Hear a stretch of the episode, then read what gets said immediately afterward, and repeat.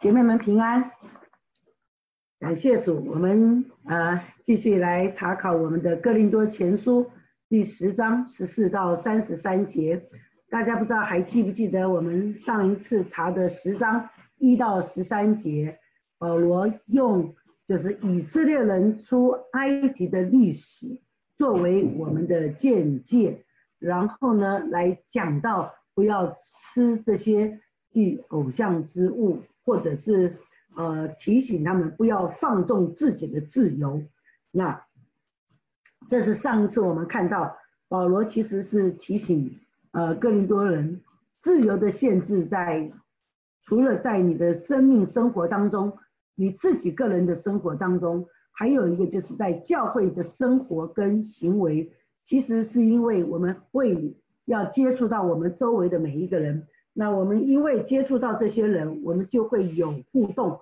那在这个互动当中，保罗在这里给我们一个榜样或者一个提醒，就是我们要怎么做。所以用这一节圣经十章三十一节，所以你们或吃或喝，无论做什么，都要为荣耀神而行。啊，这是保罗在这里给我们看见的，就是我们不论是吃或者喝。我们都要为荣耀神而行啊！大家有看到吗？呃，这个这段经文哈有哈，谢谢谢谢茂龟。那我们就来看，在这里十章十到二呃十四到二十二节，就是我们在这边先会介绍一下前面。我们前面已经讲过，保罗也曾经在第八章讲过，保罗认为吃祭偶像之物与我们基督教的，好像我们说一般原则。或者在一些的律法并没有什么不合，不过他却坚持在这里境界吃这些食物，是因为首先第八章他讲到为了良心软弱的信徒着想，有的时候我们在吃的时候我们没有问题，可是有些人他们可能拜习惯了，拜偶像拜习惯了，或者是他们可能信心比较软弱的，呃，中国人讲说什么八字比较弱的人。好，不知道八字是什么哈，反正就是有类似这种话的，那就这样子的人，他就用这个。他说他们这种对这种行为会过分的疑虑的人，保罗说就不要吃。那第二个呢，在九章的时候他讲到，是为了更多人听信福音啊，所以在这里保罗也讲到是祭偶像之物，是为了就是我们不吃，是为了让更多的人啊，或者是。有时候我们会吃，是因为我们要跟这些人做朋友，所以在这里，那我什么时候吃，什么时候不吃呢？所以保罗再一次在后面又在提醒我们在决定我们要做这件事情的时候，为了防止我因为我的自由的放纵而引起的后果，在九章二十四节之后来到十章十三节，保罗又再一次用。旧约的历史见解来提醒我们。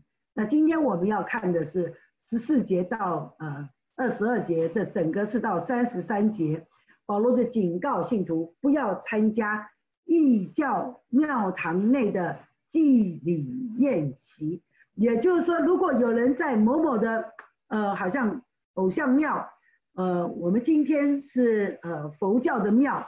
呃，大家不知道有没有看过，在呃，好像过年的时候，我常常在台湾看到有那种吃斋饭呐，啊，大家就跑到庙里面去吃抢吃那个斋饭，然后那个和尚就说我们今年准备了多少碗多少碗，呃，然后今年又比去年又多增加呃多增加了多少碗，因为来吃的人上去年不够啊，这种就是到庙里去吃斋饭这件事情。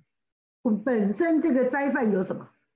没有嘛，就是素食嘛，对不对？我们都知道这些食物没有什么东西，可是因为在这个时候你跑去那里跟他们一起吃的时候，就让其他的人觉得你参与了他们庙堂的敬拜，好，这就是保罗在这里提醒的。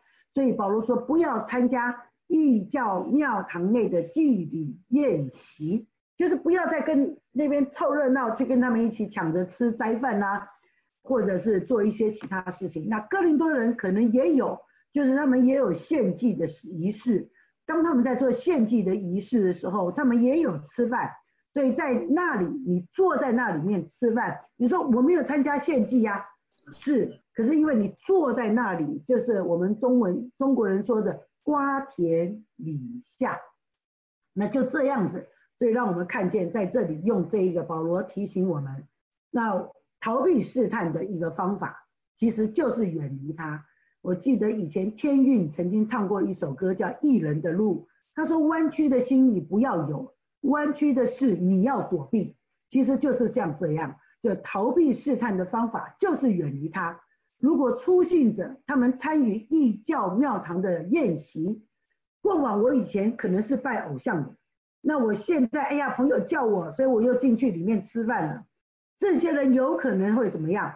我虽然已经跟着我的朋友信耶稣了，可是因着我的旧朋友叫我回去，那有可能会回复他们拜偶像的生活。尤其就是以宗教名义所主办的集体宴席，就是象征着参与者跟这一个所主办的这个机构，他们彼此的联合。那借着他们这样彼此的联合，是宗教的仪式，所以也就好像跟宗教的神子联合，其实就是跟偶像联合，这就是一个危险。所以保罗在这十呃四节到二十二节。保罗就用几方面啊来说明这一个在这里面他所要给我们的教训。我记得以前我也跟你们分享过，马丁呃不是马丁是奥古斯丁，奥古斯丁过往他曾经是一个浪荡不羁的人，所以当有一天他走他信了他认罪悔改信主以后，他走在路上遇到了一个他过往浪荡不羁的一个女子。所以呢，那个女子就叫他，哎，奥古斯丁啊，哇，他一听到这个叫他的很熟悉的声音，是他过往在那个浪荡生活当中的那个女子，所以他就赶快加快脚步的走。那个女子一看奥古斯丁加快脚步走，她说是我啊，就这样叫了一下，你就看见罪啊，或者偶像啊，常常会这样子，就是告诉你我是你的老朋友。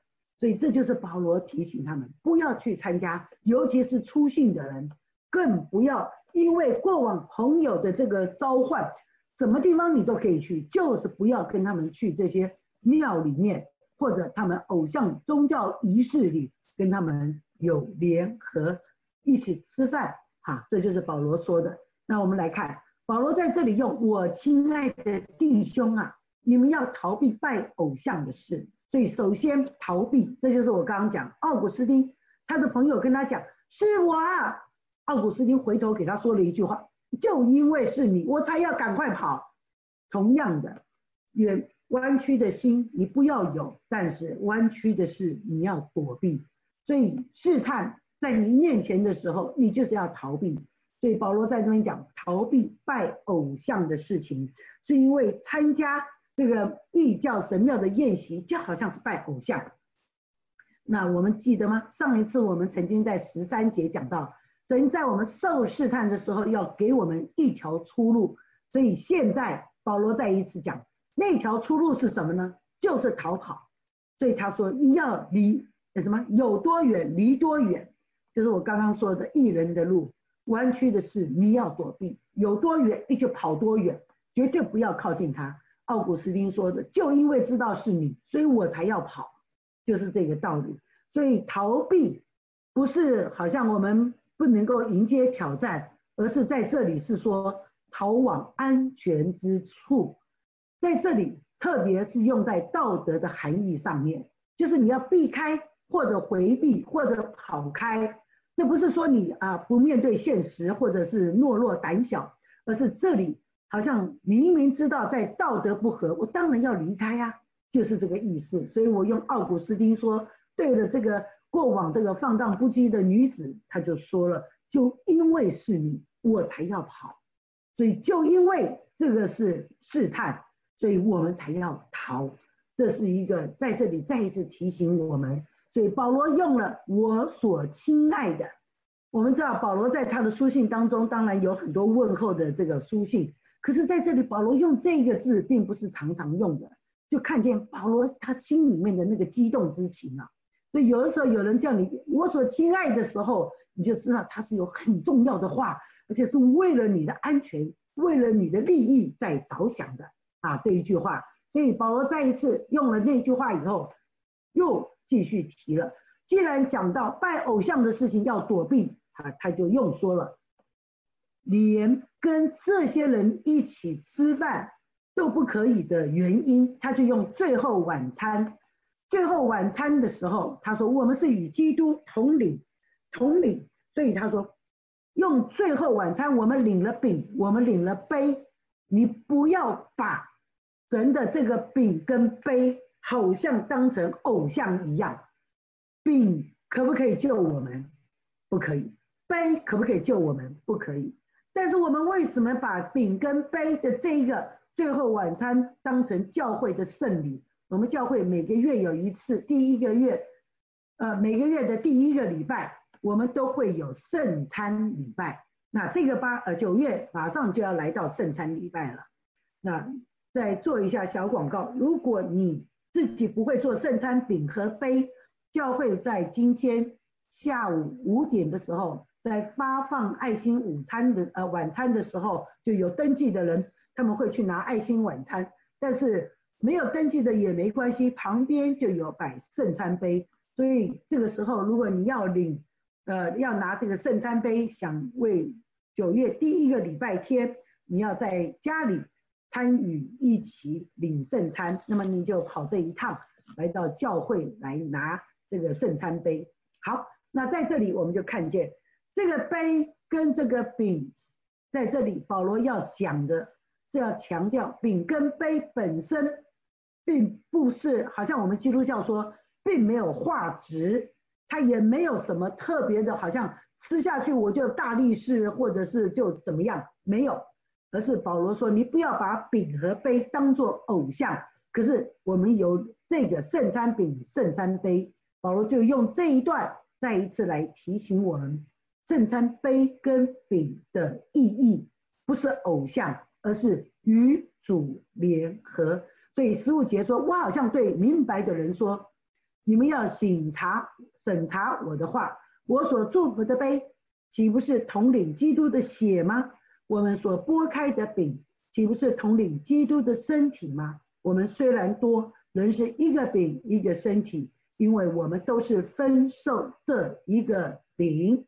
所以这边我们看见保罗用最后晚餐讲到，我们参与主的晚餐，就是主耶稣跟门徒共用的最后晚餐，在路加福音二十二章讲的。那我们是在学习主的榜样。保罗用这个最后晚餐来讲它重要的意义。主餐不是一个没有意义的仪式或者礼节，它乃是表达了每个信徒跟基督的联合。所以你就看到圣餐的意义是与主联合。当我要与主联合，我领受这个饼的时候，我要不要醒察？主啊，是你的身体为我在十字架上裂开。本来应该我要承受的鞭打，但是耶稣替我承受了。本来说若不流血，罪就不得赦免，耶稣替我流血了，所以我借着圣餐饼、圣餐杯，所以圣经说他担当了我们的软弱，是不是？就是这样子。所以因他受的鞭伤，我们得医治，这就是在这里所表达出来的。圣餐是与基督联合，接着分享主的饼和杯，这是主的身体跟主的血，来表达我们是教会的一体。那我们在教会，既然我们都是肢体，那我们就联合成为基督的身子。那这就讲到，如果我们是基督的身子，基督的身子会不会做坏事呢？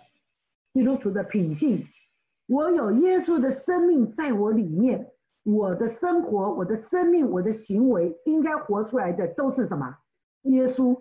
记得关牧师以前最喜欢用这个例子，他刚信主的时候，对他弟弟还是妹妹发脾气，正要打他们的时候，他弟弟妹妹就说了：“耶稣打人了。”你就看见耶稣，我们基督徒的品性，必须受约于我们跟基督的联合。因为我们跟基督是彼此联合的关系，所以保罗就用日常生活中的事例来说明，这是我们自己的，就是这是他们自己的体验，所以容易明白，也容易可以醒察。也就是为什么每一次领圣餐的时候，我们要请大家拿到饼的时候，你先自己醒察；拿到杯的时候，你要记得这是耶稣的血为你和为我流出来的。好，保罗请求哥林多人判断他教训的正确性，所以他说：“我对明白人讲，你们想想看，我所说的对不对？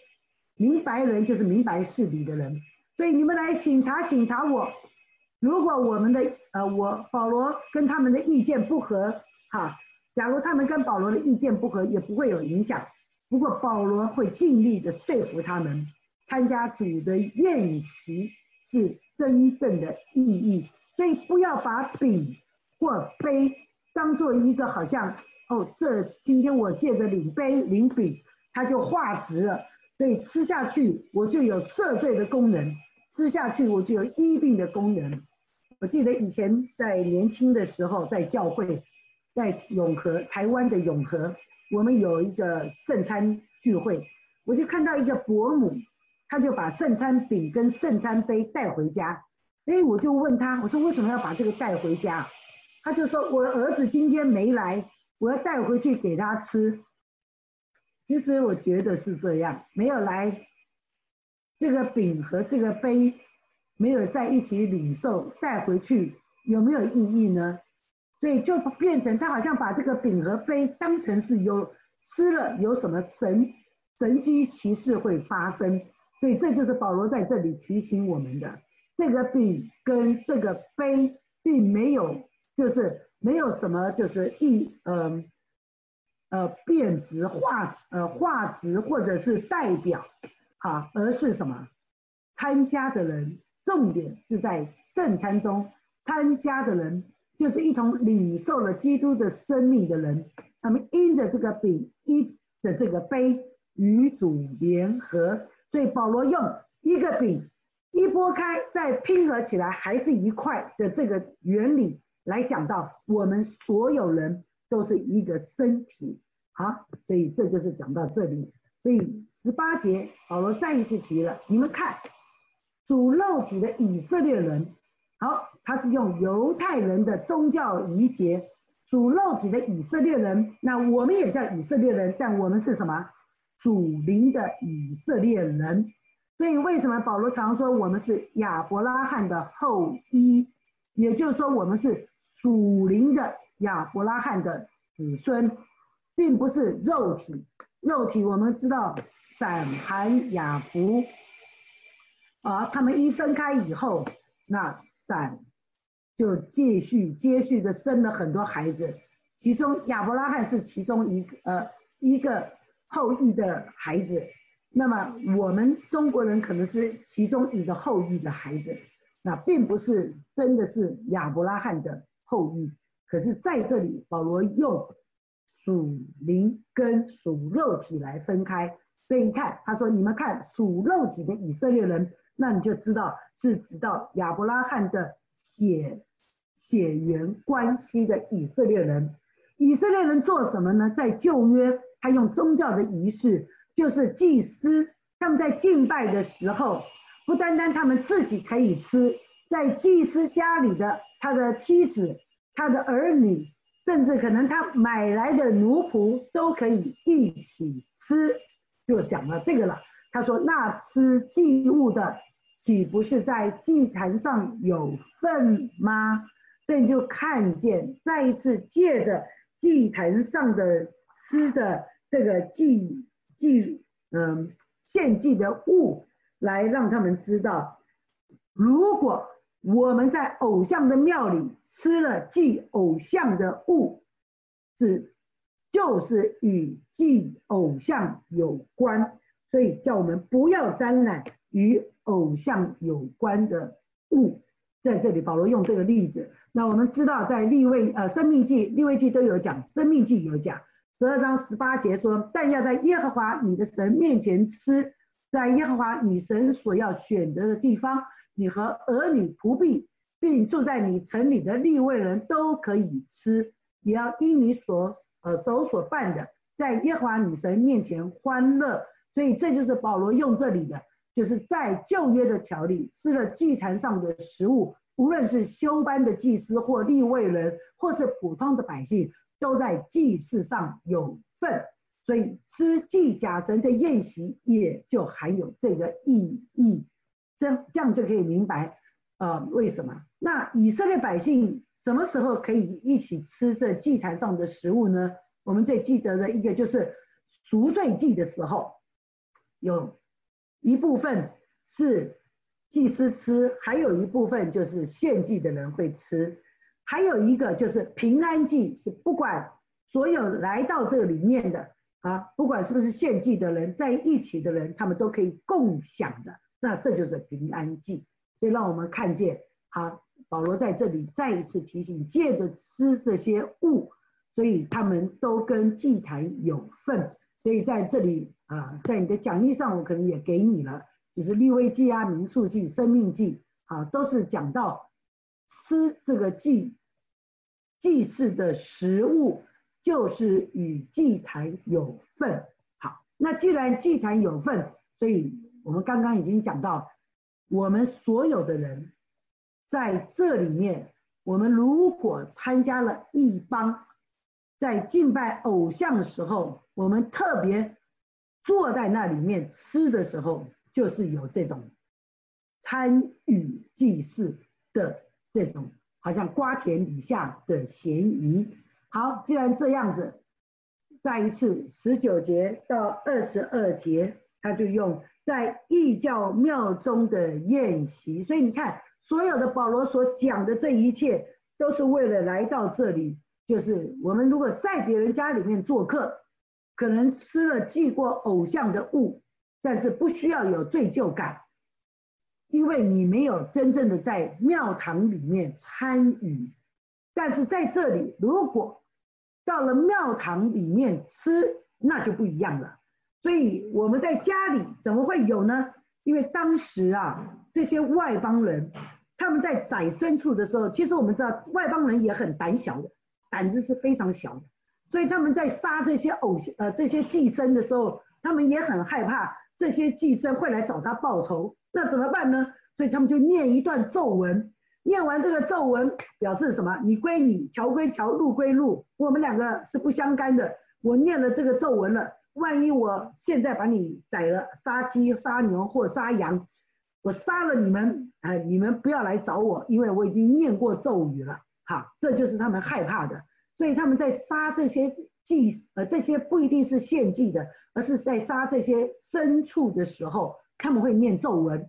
所以这边保罗说，信徒在家里，你买来的肉可能是念过咒文的，或者我今天被你请到家，你买来的肉是祭过偶像的，或就是或者念过咒文的，甚至有些人可能是他们怎么样？今天他们参加这些祭礼，分到了一块肉，拿回家煮饭，邀请朋友来吃。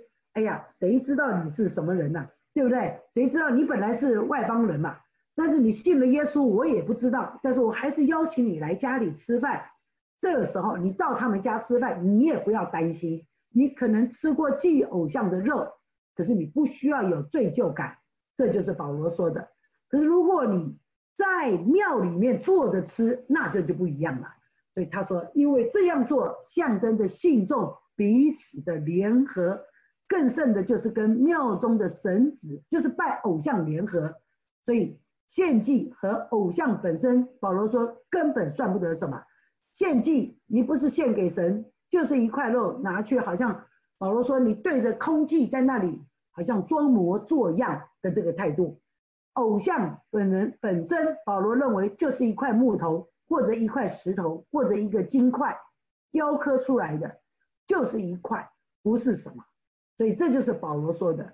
可是偶像背后的鬼魔，这个是抵挡神的势力，鬼魔会尽他的力量去动摇基督和使徒们所做的功，这就是保罗说的。所以你坐在庙堂的宴席。就等于跟鬼魔相连，在这里保罗强调的，你在家里没有这些仪式，那么也没有这个问题。但是你在庙里坐在那里吃，就是跟鬼魔相连，鬼魔是抵挡神的。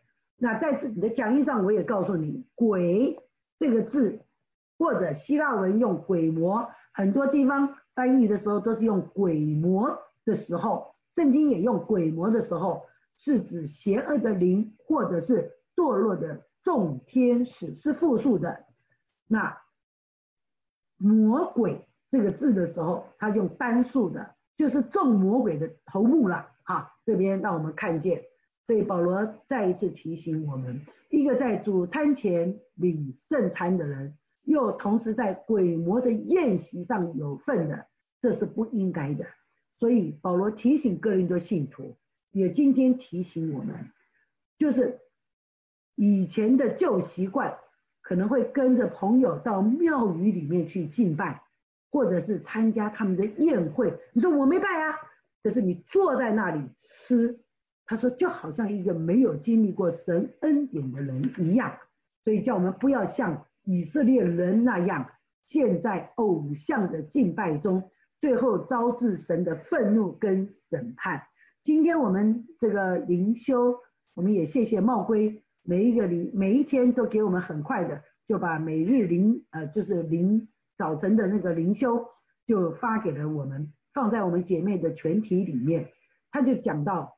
以色列人为什么会被沙曼以色，就是啊亚述王灭，就是因为他们离弃了神，就像这样子。所以如果你参与了偶像的敬拜，那这就是他的后果。所以敬拜别神，触动神的愤恨，行可憎的事，惹动了神的怒气。所祭祀的鬼魔，并非真神，这是生命记告诉我们的。所以。圣经说，耶和华看见他的儿女惹动他，就厌恶他们。这就是我们今天看到列王记啊，神借着以呃亚述王来把北国以色列被掳来告诉我们，因为他的百姓敬拜鬼神鬼魔，所以惹动了神的怒气。神就厌恶他们。那这样子，保罗说：“好了，我是怎么说呢？启示说，祭偶像之物算得什么呢？或说偶像算得什么呢？所以你就看见我是怎么说呢？答案就是 no，偶像之物不算什么，偶像也不算什么。所以你在家里吃没有问题，就是这个意思。好，就是他们算得什么？这就我刚刚提到的。所以不管。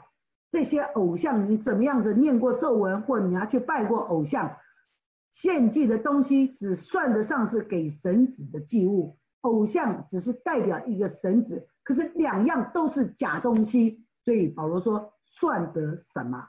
就好像你把一块肉拿去献给一个根本不存在，我刚刚说空气一样啊，在空气那里晃来晃去啊，以至于所以不会令这个肉性质有任何改变。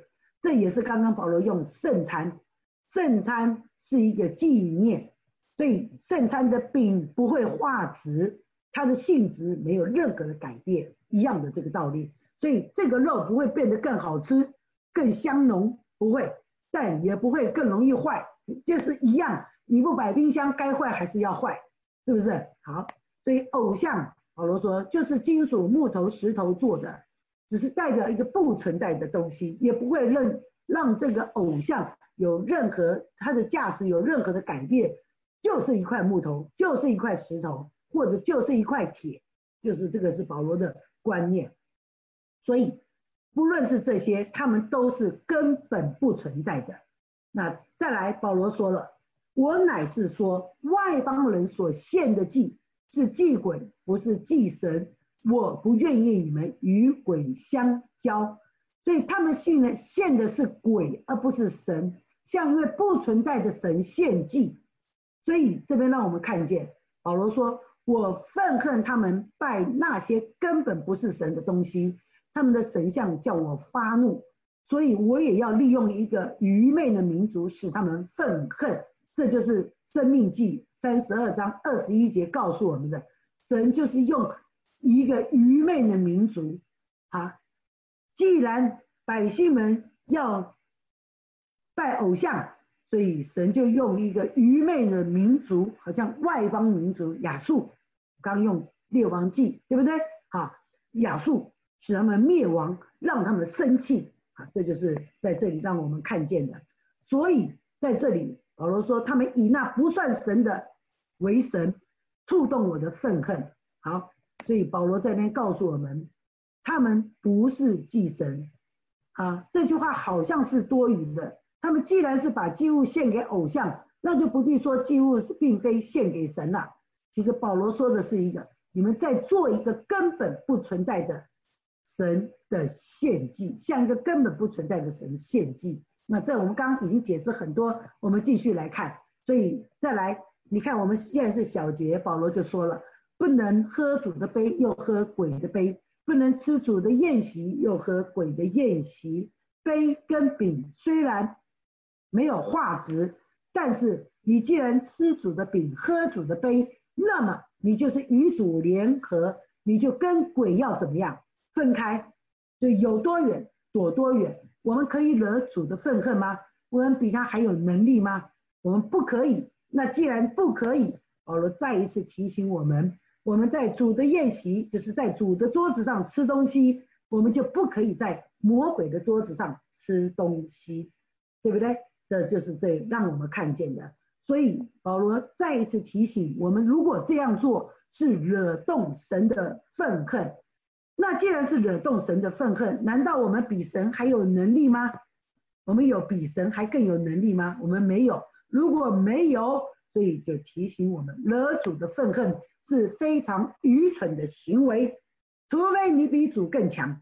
如果没有，我们就不要这边说的，不要惹动主的愤恨。好，那再来二十三节到三十三节是一个保罗对他整个在这个讲到祭偶像、吃祭偶像之物的总结，其其实就是我们说讲完了原则。现在保罗就来讲到实际的建议跟指导，就是保罗对祭偶像食物的问题做出了一个结论，关于基督徒我们行为的良心问题。所以保罗用三样事情，在这整段二十三节到三十三节，保罗讲到二十三到三十节，为了其他信徒的着想，我们要怎么做？第二个，为了神的荣耀，我们所有的行为都是为了神的荣耀。这也就是为什么我们要背这个，我们或吃或喝，无论做什么，都要为荣耀神而行，所以是为了神的荣耀。第三个是为了效法基督的榜样。到其实十一章第一节说，你们要效法我，就好像我效法基督一样的道理。好，这就是保罗再一次提醒我们要学效基督的榜样。那既然这样，我们先来看第一个。为了其他信徒着想，二十三、二十四节马上讲到：凡事我都可行，但不都有益处；凡事我都可行，但不都造就人。无论何人，不要求自己的益处，乃要求别人的益处。我们就看见保罗在这里的原则提了三三样事情，哈，三个原则就是：当然我们知道这一段圣经，凡事我都可行，在六章保罗已经用过了，但是。啊，甚至在我们上一次啊十章开始，保罗也用过。但现在保罗再一次提醒，凡事都可行的时候，他就讲到了。对放纵的人来说，这好像是一个合理的借口。很多人不是这样吗？我有自由啊，你的自由是怎么样呢？呃，保罗就说了，你要在原保罗一方面在原则上接纳他们，但是还要强调你在运用上面你要怎么用。所以他说不都有益处。第二个不都造就人。第三个，你看不都有益处，不都造就人，好像是从一个消极上面，积极上面，不要求自己的益处，那要求别人的益处，就是要有所作为。好，那既然不都有益处，你就消极上面不要做了。不都造就人，消极上面你就不要有，不要做什么事情，免得不造就别人，对不对？那。不求自己的益处的时候，要求别人的益处的时候，就是你要积极的去做。所以我们在这里看见保罗有三样事情，两个消极，一个积极的，再一次提醒我们，好，让我们看见我们的自由应该考虑到别人的利益而受限制。我们不是单为自己活，而是为神跟别人活。那既然是为神还有别人而活的时候，那我们的行为，我们就要注意会不会妨碍别人，或者妨碍他们的灵命长进，是不是？其实我们以为只是妨碍别人，就好像你把一个球啊对着墙壁丢进去，你好像打打墙壁。但是这个墙壁会不会反弹？这个球反过来打你呢？有可能，所以看起来是我对墙打，实际上是什么？他反过来，我自己也会受妨碍啊，是不是？所以在这边保罗提醒我们，这样子我们就应该在我们的自由行驶上，我们要有一点限制。那既然要限制我们自己，那在这里。保罗用了，我看看我们这里，对，就是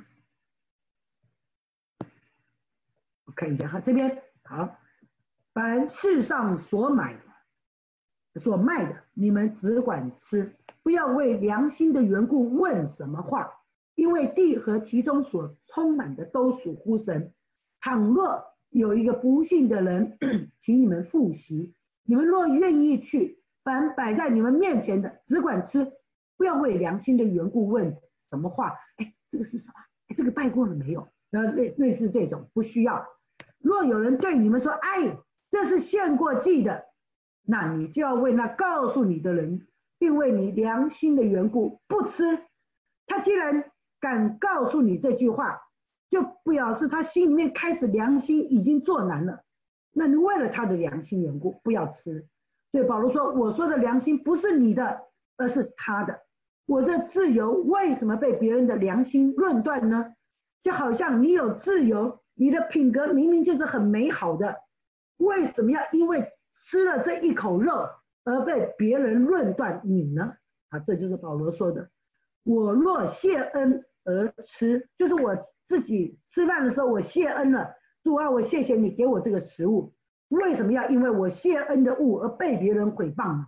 是不是啊？这就是保罗在这里提醒。那既然这样，我们看见保罗刚刚讲到的原则，就是我刚刚说的，凡事我都可行，但不都有益处，不都造就人。还有，无论我所行的，都是为了别人的益处。那既然这样子，保罗在这里用的这一段话，我们就看见在应用上面，保罗要解决这个具体的问题。就用三个命令来总结吃这个祭偶像之肉之肉的这个教导。刚刚我们讲，凡世上所买的，你们只管吃，只管买，就世上卖的。他虽然念过咒文，你不要问，你就是买了啊。所以是不是有这样子？No asking，有哎，忘记是有一句什么的，就是你不要问，就可以继续，就是不要去那个。这就是在这里所说的，你不要问，你就是只管买，只管吃，不要问是不是曾经念过咒语，这个人是不是曾经献给偶像过。既然一切都是神所创造的，那保罗说了，你就可以享用十篇二十四篇第一呃第一节啊，我忘记我有没有写在这里啊？没有，没有写在这里哈。那大家呃有空的时候可以去查查这个诗篇二十四篇啊，等一下哈，我找一下我自己的。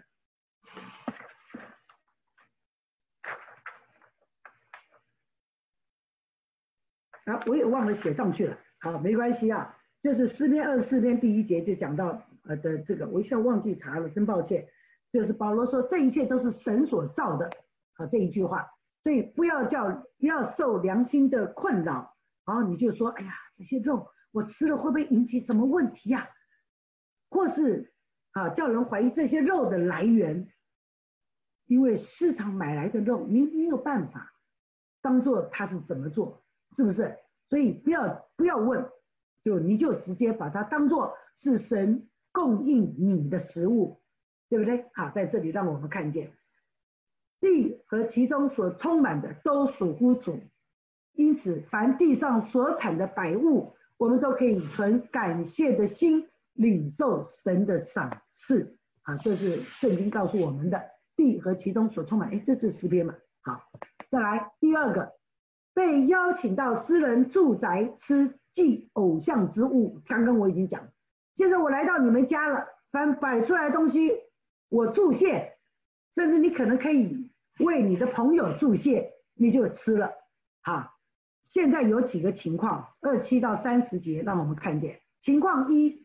如果有一个不幸的人，请你到他家去复习了，去吃饭，你可以去，而且摆在你面前的，不要问这些东西，这个不应该对你的良心构成任何问题。这就是二十七节所说的，哈，他就说他们请你去，你就吃，不要为良心的缘故问什么话，不要为这些问题，哈，因为他不会对你的良心，这边的良心是你的良心，不会对你的良心构成问题。第二个，这二十八到二十九节，如果有人告诉你，哎，这是借过偶像的物哦，表示你的原则受到别人质疑了，那么你就不要吃，因为你吃的时候便会伤害那个人的良心。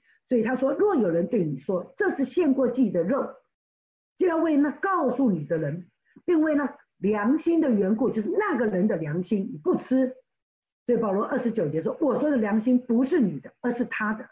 你的自由就是保罗说，我这自由为什么被别人良心论断？这看到了吗？所以我这自由为什么要被别人的良心来论断呢？并不是我自己的权利受限制而生气，我受限制没关系。可是如果被别人论断，我就把我传福音的那个好像力道给打消了。”所以保罗说：“我生气的是这个，所以我不能为了别人的良心软弱的缘故，把我传福音本来就是这么完整的福音，为了你良心的缘故，我的福音受损。”保罗说：“不，我不可以。”所以他为了良心受限制，把自己的权，呃，这个他们呃所传的福音受限制而生气。我的权利他不会，没什么好生气的，是吧？这就让我们看见了。所以这边保罗再一次提醒，基督徒不吃那些食物，是为了提起这个问题之人的缘故不吃，也是为了他的良心的缘故啊。所以这边让我们看见，别人的恶，别人的尴尬，不要造成我们的尴尬啊。这是这个保罗在这里讲的。第三个就是保罗用两个问题，二九跟三十节来指出那些刚强的基督徒。应当尊重别人的良心，所以你就看到保罗第三个啊，在这第三个命令就是讲到说，是为了那些啊刚强的人，基督徒你要尊重别人的良心。二十九节，刚刚前面已经讲的是他的良心。三十节，我若谢恩而吃，为什么因我谢恩的物被人毁谤呢？是不是？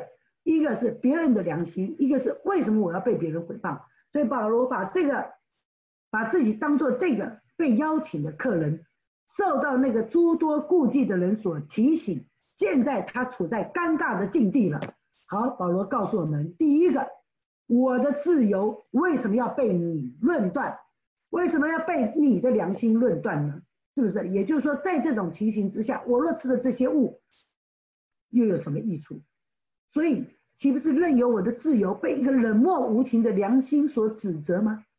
所以，为了我的他的冷漠无情，我不要吃，是不是？如果我这时候仍然坚持这是我的自由，我要吃，被别人冷漠无情的指责没有益处。所以保罗说我不要做，是不是没有益处？第二个，我如果谢恩而吃，为什么？因为我谢恩的物。这个是我向神感谢的物哎，被别人毁谤，为什么我要把这个神给我的东西来被别人毁谤呢？是不是？所以我不要因为这样子坚持我的自由，而使那些不刚强的人他们的观念还有他们的知识所诋毁。这就是神那个报那个学者告诉我们说，我感谢神而吃的东西，却因这些东西被人责难，何苦来哉？呀，既然这样，我也可以。我为什么要被别人诽谤？我的自由，是不是？一个你的良心，一个是我向神谢恩的物，我何必被你的良心来评判？这就是保罗在这里讲到的三个应用。那既然三个应用让我们看见保罗说的这个光景，马上保罗就说：我们所做的这一切行为，是或吃或喝，都要为荣耀神而行。你有没有做的每一件事情都要为荣耀神而做呢？不单单是大事，你要荣耀神。其实日常生活当中，你也可以荣耀神。即便是我们对食物，当我们向神献上感谢的时候，我们吃的时候，这些都是保罗说都是荣耀神。因为你向神献上感谢，让我们得知财、得食物，是不是神被高举了呢？是，所以我们常常基督徒，我们用荣耀神的时候，我们好像常常没有办法把我们的这个真正贯彻，就是好像要真正实践的时候，我们觉得很难。好，记得在预查的时候，我才问过你们，觉得凡是荣耀神容易不容易？荣耀神其实就是尊荣神的意思，容易不容易？很多人都说不容易，但是我换一个问题来问。你觉得凡事都说感谢神容易不容易？哎，大家觉得呢？如果你觉得容易，点头。好，谢谢陈文阿姨。你觉得容易？容凡事都说感谢神，其实这就是这边所讲的，神得了尊荣。所以你凡事你谢恩，你吃饭你谢恩，你今天一天为你平安无事你谢恩，你为每一样事情你感谢神的时候。其实就是荣耀神而行，所以这边讲到的尊荣的意思，还有一个非常丰富的意思，啊，是不论是光明、光辉、灿烂啊、名望、声誉啊这些比较起来，尊荣是含义最丰富的。所以当你尊荣神的时候，你说感谢神的时候，那么这就是你尊荣神。所以有学者用了这句话：你们要忘却自己，你们的眼睛当望着神。你们所行的一切，当以增进神的尊荣为目的，所以你所行的一切都用感谢神为目的的时候，那举凡一切所做的事，都当极力叫人因你所做的事而称颂你所侍奉的神。所以你要打人，你说我感谢神，我感谢神来打你，哎呀，这个你也打不下去了嘛，对不对？你要骂人，你说我感谢神让我能够骂人，你也不好意思了嘛。是吧？所以让我们看见，当你有一个感谢神的心的时候，你要做到凡事都能够尊荣神、荣耀神，就容易多了啊！这也是我学到的一个秘诀。凡事学习尊荣神。现在最后，保罗告诉我们要效法基督的榜样，不论是犹太人、希利尼人，好，就是犹太人、希利尼人，就是你们这些属呃。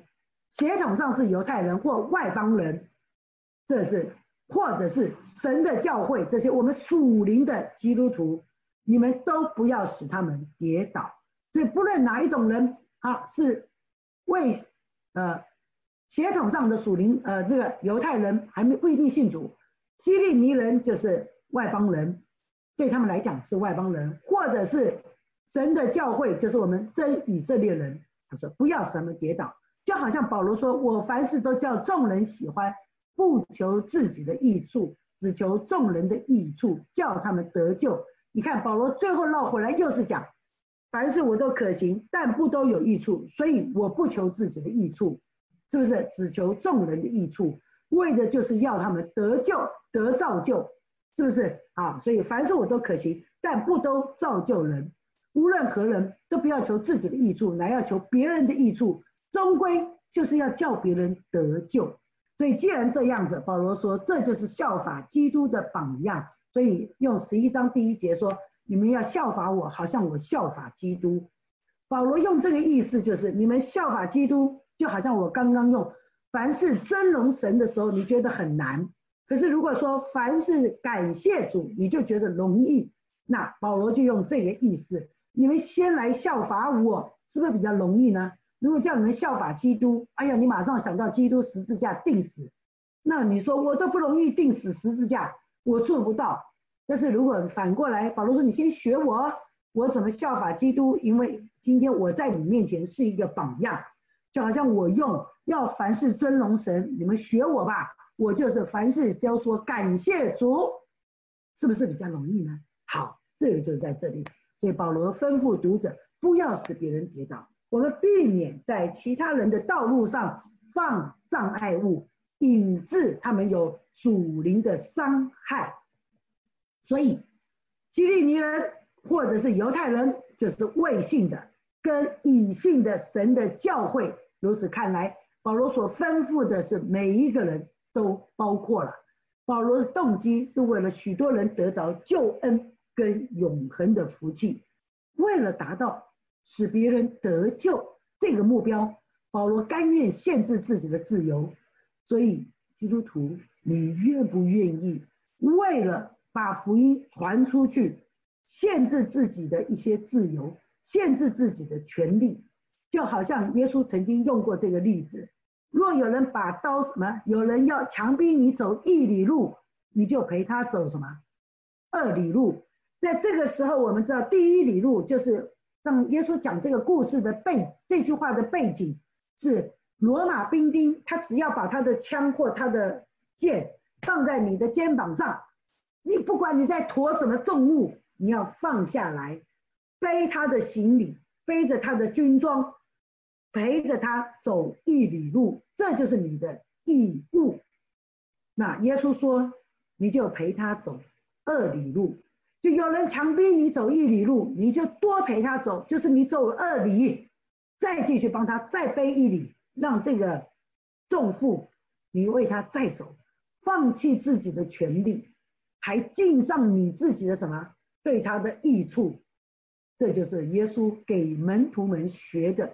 功课，所以，我们今天每一个基督徒，我们在学习基督的榜样的时候，当有人要我们为他们牺牲的时候，我们不单单愿意牺牲他所要求的，我们还愿意把更多的东西分享给他。好，这就是在这里让我们看到，耶稣说，有人强逼你走一里路，你就陪他走第二里路。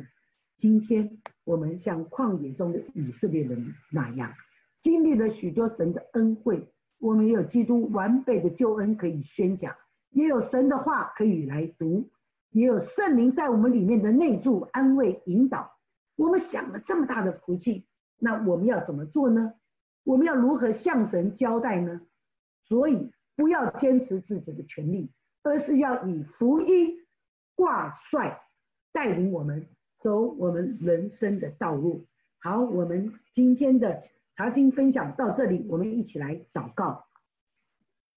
再一次神，我们来到你面前，向主献上感谢，实在是你的恩典多而又多，丰丰富富的临到我们每一个人。